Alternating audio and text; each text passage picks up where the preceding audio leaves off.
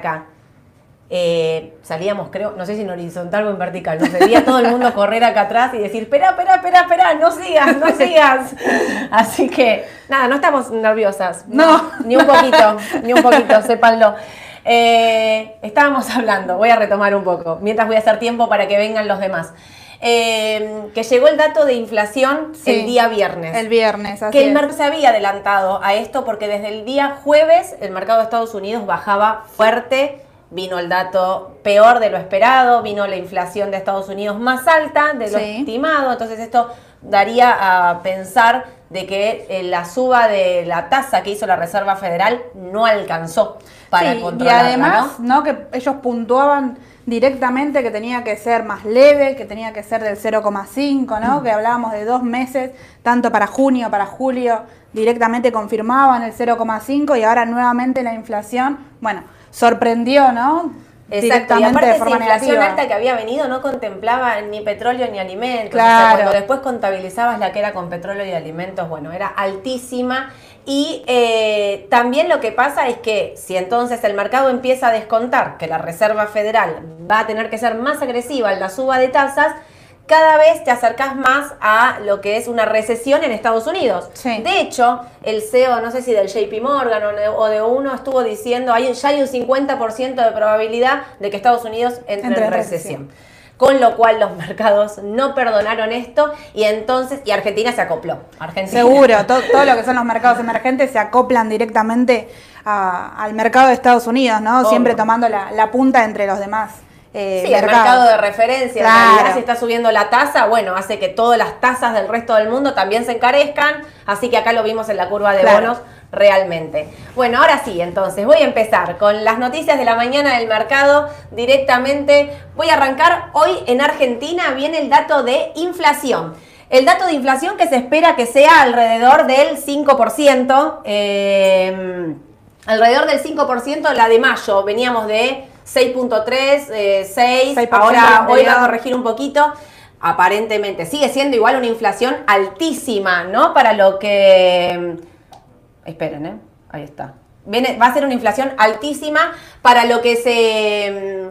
Para, lo- para llegar a, a cumplir esta meta de inflación que tenemos con el Fondo Monetario Internacional. Igual, el Fondo Monetario dijo que iba a rever la meta de inflación de Argentina debido a que, como digo siempre, el acuerdo con el fondo se firmó justamente antes de que empiece la guerra con Ucrania y Sí. eh, se disparó el petróleo, eh, bueno, todos los commodities en realidad se dispararon, pero bueno, igual sigue siendo un tema muy complicado eh, el tema de la inflación en Argentina. El segundo, el segundo ítem importante hoy es la licitación. Hoy le están diciendo, leía los diarios hoy de la mañana, supermartes. Me hizo acordar, me hizo acordar a, a cuando eran los supermartes de Levaga, ahí que se- estábamos todos mirando el vencimiento, a ver si llegábamos o no llegábamos a, a cumplir con esas letras.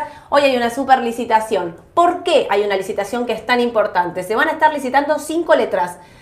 Hay una letra que es específica para fondos comunes de inversión, hay otras letras que son a tasa fija y otras que van a ser ah, con bon- bonos que ajusten por ser. Recordemos lo que pasó la semana pasada, una venta masiva de bonos con ser. Hay mil rumores y mil especulaciones. Uno es que salieron a vender para pagar energía. Otro es que hubo un fondo, el fondo Pellegrini del Banco Nación, que hizo una venta que todavía no, no se confirma si esto fue así y el por qué se pudo haber hecho. La cuestión es que la curva con SER salió, eh, salieron en venta masiva en fondos comunes. Esos fondos están recién terminando de liquidar hoy. Recordemos que es un T más 2, T cuar- en 48, con lo cual todos esos pesos circulantes que empezaron a quedar fueron al dólar directamente. Sin duda, sin duda, porque vi- vimos desde ese día, el miércoles, que hace referencia a Sole a hoy, el dólar subió eh, casi un 10%, te diría más de un Exactamente. 10%. mi- Sí, sí, voló, voló, claro. literalmente, voló, voló el, el MEP y voló el, El contado con liquidación. liquidación, los dos. Hoy es el último día de esos pesos circulando y caen con la licitación que va a estar haciendo el ministro Guzmán, con lo cual la licitación cierra a las 3 de la tarde. Es clave el día de hoy para ver si realmente eh, vuelven a creer en Guzmán para licitar y poner pesos. Recordemos también que en las últimas licitaciones estuvo viendo que todo se está concentrando en vencimientos cortos. Sí. ¿Por qué? Nadie quiere comprar un bono SER post elecciones 2023, porque piensan que puede no pagarse, que puede defaultearse esta deuda. Sí, ya, ya hay mucha, mucha especulación en el mercado para que lo son las elecciones del año que viene, ¿no? Sí, sí, Un posible terrible. cambio de gobierno, ¿no? Bueno, cada uno ahí verá qué es lo que el perfil de, Tal uno, cual, si ¿no? quiere la correr ese riesgo o no, porque antes los bonos Concert tenían rendimientos negativos, después pasaron a valer casi 20% de TIR tenían Sí. eh, el, el jueves. eh, así que, bueno, nada, una locura lo que estuvo pasando en ese mercado. Hoy se- la confianza de Martín Guzmán y, y si le prestan plata o no al mercado va a salir de esta licitación y ahí es donde hay que prestar mucha atención, porque de ahí también va a salir qué pasa con el dólar, si el dólar puede seguir subiendo o no, que es una de las grandes preguntas Sí. que nos estuvieron haciendo. Eh, Fondo Monetario Internacional. El Fondo Monetario se va a estar juntando. Sabemos que nosotros ya aprobamos, digamos, lo que fue el control eh, trimestral, que nos van a estar girando alrededor de 4 mil millones de dólares. Eh, se tienen que juntar el board, ¿no? Para, para poder mandarnos estos fondos. El 24 eh, de junio se tendrían que estar juntando para hacer este envío. Y la próxima eh, revisión sería fines de julio, agosto aproximadamente. Nada, es ya, ¿eh? Sí. Fines de julio, Sí, sí, agosto, bueno, ya. En cuanto a eso, Martín Guzmán también salió ¿no? en las últimas notas y declaraciones que dio él, que posiblemente los 4 millones ¿no? de dólares que nos van a mandar ya están casi confirmados, Sí. por lo mismo que dice Sole, ¿no? que todo lo que eh, las revisiones anteriores fueron, fueron positivas. ¿no? Exactamente. Así que, y ligado a esto, Banco Central está comprando dólares en el mercado, compró muy poquitos, igual no, no está haciendo una gran diferencia, pero repetimos ahí también lo mismo, el Banco Central en esta, eh, no sé cómo decirlo, en esta tarea ardua, difícil de acumular reservas en un momento que es clave, creo que lo vengo diciendo ya todos los días lo mismo. Eh, Argentina eso, o sea, hoy es un día súper importante, licitación e inflación son las cosas más importantes que vamos a estar teniendo. Así es. Me voy a Estados Unidos, tasas del tesoro. Hoy estaban bajando un poquito, ¿sí? Porque en el pre-market lo- está, los Subiendo índices los estaban índices, subiendo. Sí, aprovecho y ya les marco los índices. Los índices estaban los tres positivos, el de Standard Poor's, el Dow Jones y el Nasdaq. ¿Quiere, ser, ¿Quiere decir una buena noticia, una buena tendencia? No, a mí me parece que esto es un rebote técnico. Ahora vamos a estar después hablando un poquito de Sí. esto. Es un rebote técnico de lo que viene pasando eh, después de caídas tan fuertes, ¿no? Digamos, cuando hay 3, 4 días de bajas bien puntuales en los mercados, generalmente se da un rebote desde los índices, desde los indicadores, mejor dicho. Los indicadores de corto plazo empiezan a dar sobreventa. Hoy estamos positivos, pero vamos a estar esperando la Reserva Federal, que se empieza a juntar hoy y mañana, los dos días de reunión, para determinar realmente la suba de tasas. ¿Qué tenemos descontado hasta hoy? Que va a subir 50 puntos la tasa. Esto Así es lo que sabemos que van a estar haciendo. Ahora, el mercado que piensa que con ese dato de inflación la Reserva Federal puede decir, está bien, ahora la subimos 50 puntos, pero después les vamos a subir un poco más, 75 o incluso 100 puntos. Este es el temor del mercado realmente. Sí. Esto se va a estar definiendo hoy y mañana, porque hoy empiezan a juntarse y se empiezan a filtrar algunas cosas, salen algunos eh, miembros de la Reserva Federal a ir contando, hablando con los medios de comunicación en Estados Unidos, qué es lo que están diciendo. Bueno, ahí lo vamos a estar, eh, vamos a estar atentos a estas noticias, porque de acá depende el resto. Los índices, eh, la semana pasada, no me acuerdo, la anterior, estuve cuando hicimos el vivo con Mauro, hablábamos de los índices de Estados Unidos que estaban en una tendencia claramente bajista, lo Sí. hablamos con Naye también en otras oportunidades, en una tendencia bajista y están en soportes, o sea, están ahí en 380 el Standard Poor's, en casi 300, eh, 307, 306 el, el Dow Jones, el Nasdaq, eh, una corrección muy profunda, cerca del 27% corrigió. A ver, todos los diarios también hablando de que eh, la corrección del mercado bajaron más del 20%, estamos en un mercado bajista, con una Sí. tendencia bajista definida. Bueno, pero dentro del mercado bajista hay rebotes contratendenciales, hay oportunidades de compra de corto plazo y para los que quieran asumir riesgo, de eso vamos a estar hablando en un ratito. Y lo último que les voy a estar contando es el mercado de las criptomonedas, que como bien todos saben, se destruyó en los, últimas, en los últimos días, ruedas. Sí, te diría, el- claro, se destruyó el fin de semana, las criptomonedas, ¿no? Que se ven reflejados eh, en la bolsa, ¿no? También los Sí. fondos como Ethereum, GBTC, que también hemos nombrado en videos anteriores, Sí. eh, tuvieron una baja contundente. Eh, ayer más Ethereum, el fondo de Ethereum, más de un 20% de baja, que es muchísimo. Sí. Hoy ¿no? estaban Para- rebotando igual un poquito, estaban, estaban ligeramente positivas.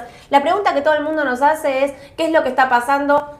Yo siempre digo lo mismo, no soy una experta en criptomonedas, pero a mí lo que me parece que está pasando es que hay, un, eh, hay una pérdida de confianza Sin duda. eh, en estos activos, ¿no? Digo, Después uno puede decir es oportunidad de compra o no, bueno, es un activo súper volátil y muchos están apostando a largo plazo en, este, en comprar estos activos, lo cual no me parece que esté mal, siempre tengan en cuenta del riesgo. Sí me quiero detener en lo que está pasando con los exchanges, ¿no? Ayer era noticia de, durante un rato eh, Binance, que es un exchange el más conocido, el que más opera, el que más operaciones del mundo, lo que, vi, lo que hizo fue prohibir las transferencias y prohibir los retiros, sobre todo de Bitcoin, para frenar la caída. A ver, si lo que es fuerte de este mercado es que no es regulado, que venga un exchange y te diga lo que puedes hacer o no, atenta, digamos, contra este mercado no regulado. Lo cual, bueno, no estoy diciendo que el mercado de las criptomonedas estaba bajando por eso. Lo que sí estoy diciendo es que la gente por ahí se asusta un poco y salen a vender y generan estas ventas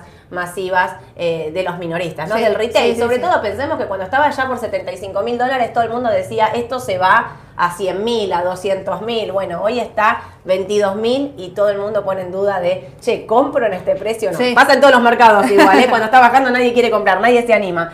Pero bueno, esas fueron las noticias más importantes del mercado, de lo que tenemos que esperar entre hoy, mañana y estos días, todos estos días. Me había quedado el otro día con qué hacer con el aguinaldo, qué momento difícil para cobrar el aguinaldo, porque veníamos diciendo que el dólar estaba barato, porque veníamos diciendo que el dólar estaba retrasado, que nosotros creíamos que era una oportunidad de dolarizar, pero hoy nos encontramos con que el dólar, como dijo Aye, subió un 10% en una cuestión, no sé, miren, si quieren hacerlo hasta en una semana, subió un 1% por día por poco, ¿no? Hoy es 13, creo. es que teníamos también el, el, dólar bolsa, ¿no? Que es el dólar MEP muy cercano a lo que es el dólar solidario, este tipo de cambio que únicamente nos permite permite acceder a través de los 200 dólares. Eh, ¿Qué significa esto? Que vos tenés exactamente casi al mismo valor un tipo de cambio que podés acceder de manera libre, ¿no? cumpliendo con las restricciones del Banco Central, a un tipo de cambio que únicamente está bueno, limitado y únicamente podés acceder de los 200 dólares.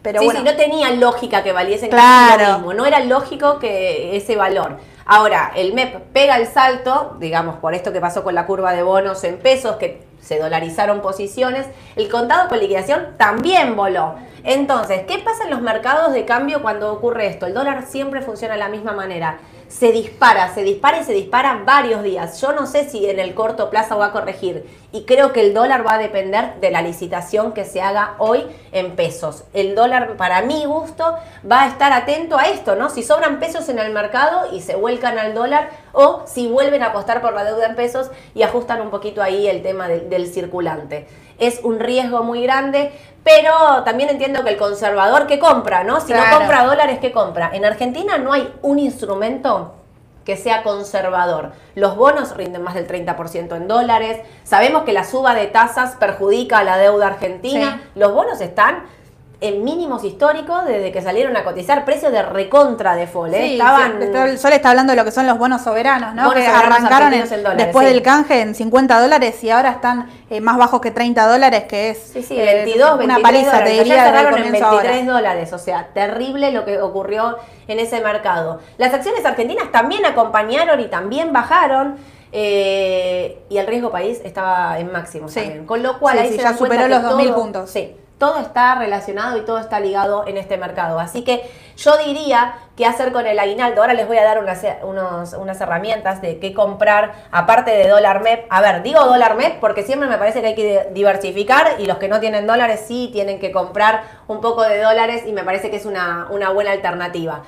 Eh, les puse acciones, miren, acá tienen CDR todas, ¿no? No, eh, sí, eh, no, el GLD no. Coca-Cola, McDonald's, UNH y Verizon son cuatro papeles de Estados Unidos, o sea que tienen CDR. Repito, ojo con el contado con liquidación que se fue a 2.37. No sé si ya es como un precio re barato. Subió 10% en las últimas ruedas y eso hay que tenerlo en cuenta.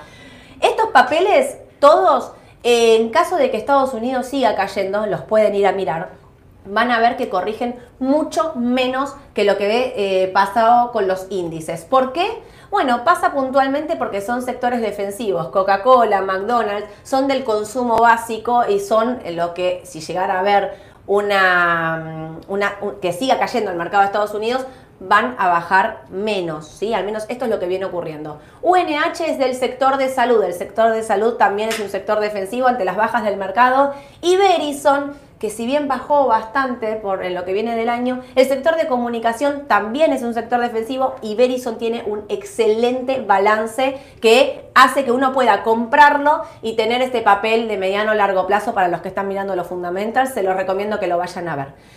Esto lo pueden comprar todo en CDR o en Estados Unidos.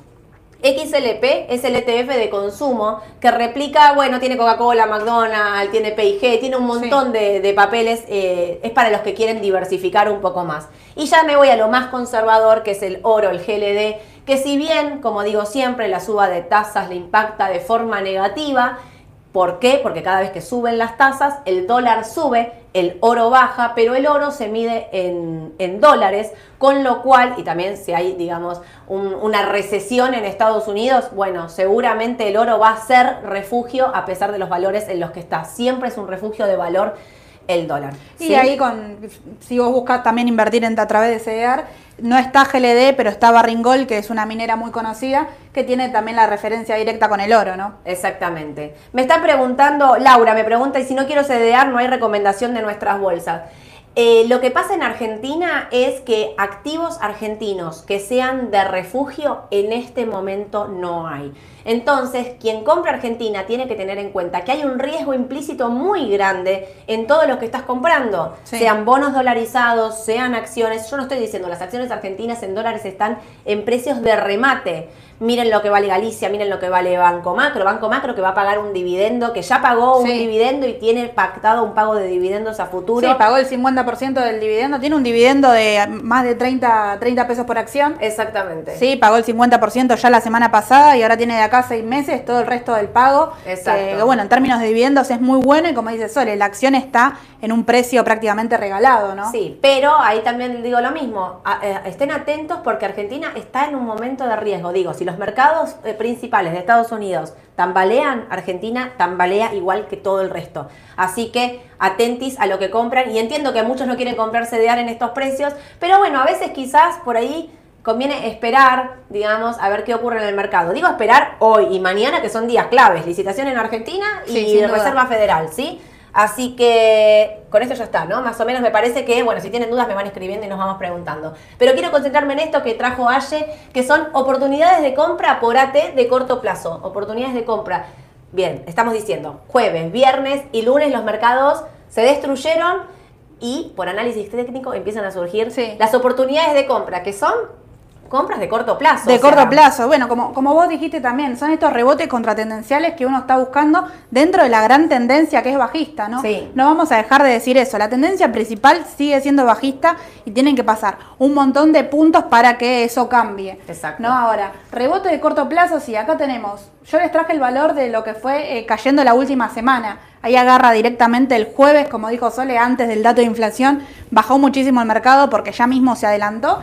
Viernes con el dato, más abrupta todavía la, caída. Papeles como AMD, Amazon, Apple, eh, el QQQ, lo mismo. Todo lo que es el sector tecnológico bajó muchísimo. ¿sí? Es siempre lo que tiene más volatilidad y baja eh, con más intensidad siempre. Son papeles que todos los que traje acá están este, directamente. acá lo anunciaste, Apple y el QQQ. Y el QQQ, Ahí sí.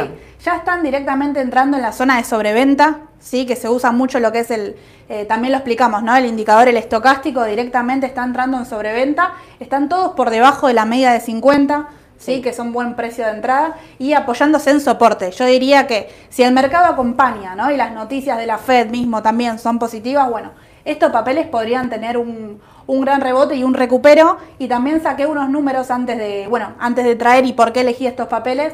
Pueden rebotar un 10% al, al corto plazo, digamos, cerrarlo esta semana sin problema y rebotar un 10%. Sí, si las noticias de la Fed son buenas, eso puede ocurrir tranquilamente. Por eso pusimos el sector tecnológico, que si bien no es un sector que nos guste para quedarnos comprados a mediano o largo plazo, este porque la suba de tasa le impacta de forma negativa, sí estamos viendo que en el corto plazo estos papeles pueden tener un rebote, digo. Atentis ahí al corto plazo, al, minuto a minuto por poco, ¿no? O sea, claro. comprar, poner un stop, ejecutar ese stop si el mercado baja porque se da vuelta, porque las noticias de la Fed son malas, aplicar el stop y salir, Claro. no quedarse comprados, ¿eh? Ojo Sí, con sí, eso. sí, bueno, lo mismo que dijo Sole, ¿no? A ver, tenemos este eh, hoy y mañana para determinar si va a ser un 0,50 o un 0,75 y ver ahí cómo se lo toma el mercado, ¿no? Eh, ha pasado que quizás el primer día fue negativo y luego eh, analizando, ¿no? La, la noticia y, y un poco más, bueno, se ve que el rebote se da. Exacto. Eh, lo mismo sucede en el caso de Citi y el S&P, ¿no? El S&P también tiene mucha ponderación tecnológica, Sí. ¿sí? Tiene tanto el QQQ como el S&P, la principal empresa es Apple, así que directamente eh, me iría, me inclinaría por ahí, ¿no? Para también no estar tan diversificado, ¿no? No, Con si quiero un rebote de corto plazo, claro, voy contra voy directamente, a, la, al punto, a la ¿no? acción. Y traje también varios sectores eh, para que vean la, la- que la baja fue de forma generalizada, ¿no? A ver, Target es un sector de consumo masivo, ¿no? Una empresa eh, similar a Walmart, vamos a decir, para la que no la conoce, que tuvo una gran baja luego de su balance por directamente por la inflación, ¿sí? Ellos eh, les sale más caro también traer mercadería, el tema del transporte, empleados y demás.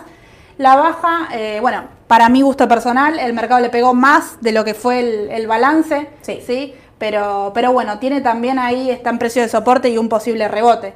Y acá, el último que traje es el, el sector de energía, que viene subiendo un montón, el sí, tema sí, de la guerra de, eh, de Rusia y Ucrania viene subiendo muchísimo. Sí. Recortó desde el jueves también que viene recortando y se apoyó directamente en un soporte. Si va a buscar nuevamente el máximo más corto que tiene, también tiene ahí una ganancia de un 10%. Sí, lo mencionamos porque muchos querían entrar en el sector de energía. XLE, que es el sector de energía, tiene Chevron y Exxon, Y Exxon. como principales, eh, eh, digamos, ponderación en este, en este TF. Y eso lo que hace es que por ahí, para los que estaban queriendo entrar en este sector, sea una oportunidad. Esta baja, fíjense, bajó un 6%. Así que a mí me parece que, que esto para el rebote técnico va bien repito, quiero ser reinsistente en esto, apliquen el stop si el mercado se pone bajista, de nuevo, si el mercado vemos que no sale, que las noticias son buenas, porque ahora estamos eh, en un rebote técnico, digo, los índices están positivos. Ojo a las noticias de hoy y mañana. Si Sí. no da, apliquen el stop y salgan porque el mercado tiene para corregir un montón. Sí, ¿Sí? sí, sí, y hablamos de empresas también, no sé, centrándonos en AMD, por ejemplo, ¿no? Está dentro del sector de semiconductores, el sector que más subió el año pasado, ¿no? Sí, sí, Tenemos sí. ahí Nvidia a la cabeza con el, en el año Nvidia pasado. también es otra alternativa, que acá no la marcamos, Sí. pusimos AMD, pero Nvidia también, ah, Sí. me habían preguntado. Sí, sí, Justo, sí. es Bueno, otra alternativa. Justamente el año pasado Nvidia no subió más de un 150% y ahora está bajando únicamente entre un 20 y un 30. Sí. Entonces, ¿qué quiere decir esto? Si bien están los rebotes contratendenciales, eh, para una acción que subió un 150%, una baja de un 20 no es mucho todavía, No. puede recortar un poco más. Por eso ahí eh, es que insistimos tanto con el tema del stop, ¿no? Obvio, sí, sí, por supuesto. Eh, me voy a tomar cinco minutos porque tengo un montón de preguntas y quiero concentrarme en una. ¿Qué piensan? Porque tengo un montón de veces repetida. Plazo fijo en UVA. A ver, el plazo fijo en UVA todos sabemos que son 90 días. Se congela ahí. Congela. Lo bueno del plazo fijo en UVA es que no le pasa lo que le pasó a los bonos con SER, ¿no? O sea, siguen directamente linealmente este rendimiento del SER y no tienen que porque hay una venta masiva les baja el rendimiento, Sí. les sube el rendimiento porque les baja el precio. Eso no les va a pasar. Ahora, tengan presente que 90 días, o sea, el dólar subió un 10% en Una semana. en una semana. 90 días es un montón. ¿Quién cree que el dólar no va a seguir subiendo? ¿Quién cree que el dólar va a quedarse estabilizado después de esta disparada y vuelta para atrás? ¿Va a quedar estabilizado más o menos en estos precios? Seguramente el plazo fijo en uvas es una alternativa. Repito, 90 días inmovilizados los fondos son un montón. Entonces, ¿quién cree que el dólar puede haberse despabilado por un tiempito que a esto todavía le queda suba? Bueno, ojos, también no hagan todos los vencimientos de plazo fijo en uva todos juntos. Claro. Particípenlo, ¿no? Digamos, o sea, apártanlo, a esto me refiero, ¿no? O sea, vayan diversificando también, incluso en vencimientos de plazo fijo en uva. Eh, otra cosa más me preguntaron, bancos de Argentina a largo plazo, ¿qué piensan? No sé, Aye, que vas a contestar vos. Yo creo que Argentina es un momento para, y sigo, lo, lo digo ya desde hace un tiempo, muchos van a decir, pero siguió bajando un montón. Sí, sigue bajando. Creo que los bancos eh, y siempre pensando en las elecciones del año que viene y que los mercados se adelantan, son una buena alternativa de inversión. Banco Macro lo acaba de mencionar ayer antes con el tema del dividendo, dónde está. Eh, en dólares donde están parados. Digo, quien quiere invertir en riesgo y tener eh, rendimientos altos de acorde al riesgo, a mí me parece que Argentina es una alternativa de inversión. puntualizando ahí lo que dijiste, ¿no? Tener la inversión quizás para largo plazo. Si bien los mercados se adelantan, recién el año que viene es el año electoral. O sea que tenemos estos seis meses. Eh, que quizás las acciones pueden lateralizar o no, ¿no? Moverse en estos precios y el año que viene comenzar a reaccionar con la previa a las elecciones. Claro. Una cosa más, me preguntaron si MEP y CCL pueden seguir subiendo y volver a ajustar. La verdad es que el dólar tiene esta conducta siempre sistemática de que sube, sube, se dispara, se pasa de rosa, se va por las nubes y se frena y corrige paulatinamente varios meses. No sé si esta vez va a ocurrir. Digo, recuerden que allá por el 2020 teníamos un MEP a 180 y fíjense que recién ahora estamos llegando a 237. Que en el mes de enero habíamos tenido el CCL a 235 y volvimos a 190 y ahora recién volvemos a subir. Entonces, lo que nos está pasando el dólar, esta conducta constante de se dispara, se descontrola y demás para luego corregir y estancarse. Repito, ojo con la licitación en pesos de hoy, que va a ser clave para el resto del, dólar. ¿sí? Y me pregunta por el plazo fijo común. Eh, a mí el plazo fijo común no me gusta. es personal. No, pero voy a aplicar el por qué. No es que el plazo fijo está rindiendo hoy un 47 aproximadamente, es una tasa real negativa. Me parece que tenés en contra que no ajusta por la inflación y no ajusta por el dólar y estás 30 días ahí anclado. No lo veo como una buena alternativa. Digo, quien quiere diversificar quizás es una buena, lo puede pensar como una buena herramienta. A mí, con tasa negativa, a esta tasa y con 30 días ahí sin saber qué puede pasar con el dólar, a ese punto prefiero el UVA a 90 días. ¿eh? que tampoco es de mi agrado tener la plata planchada a 90 días, pero bueno, entre uno y el otro me quedo con el de uvas sin lugar a duda. Eh, los bonos AL30D, que están por debajo del 50% de su valor, eh, pueden bajar aún más sin entrar en default. Lo vimos, sí, pueden bajar un poco más porque la expectativa, el mercado se maneja por expectativas, porque para entrar en default Argentina no tiene vencimientos en el corto plazo, esto falta para que tengan que pagar estos bonos y sin embargo estamos descontando que Argentina no va a poder pagar y que va a haber, eh, que va a estar complicada y que esta deuda se va a reestructurar. Esto es lo que dicen los bonos a 23 dólares.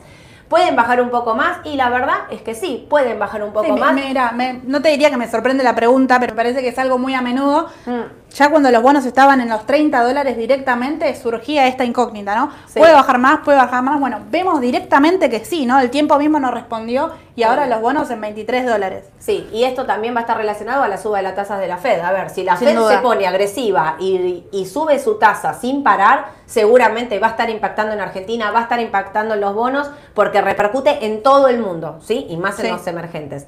Así que me reextendí, me fui, no sé, son, casi a las 11 de la mañana, mercado recontra arrancó. Eh, gracias, Aye, como siempre, por haber venido. Gracias a todos por escucharnos. Síganos mandando preguntas. Cuéntenme de qué quieren que hable el jueves. 10 y cuarto de la mañana los espero en la mañana del mercado. Suscríbanse al canal de YouTube y bueno, que tengan un excelente día. Gracias a todos. Chau, chau. Chao.